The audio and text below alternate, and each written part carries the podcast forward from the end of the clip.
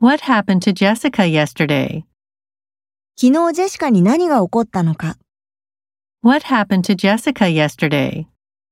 What happened to Jessica yesterday? Please turn off your cell phones now. 今携帯電話を消してください。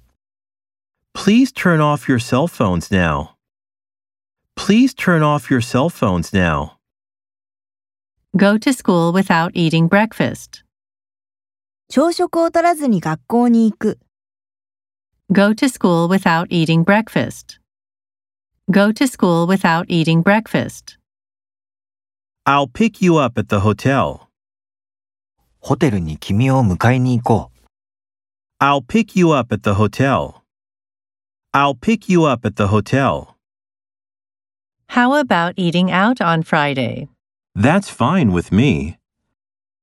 金曜日に外食するのはどう私はそれでいいよ。 How about eating out on Friday? That's fine with me.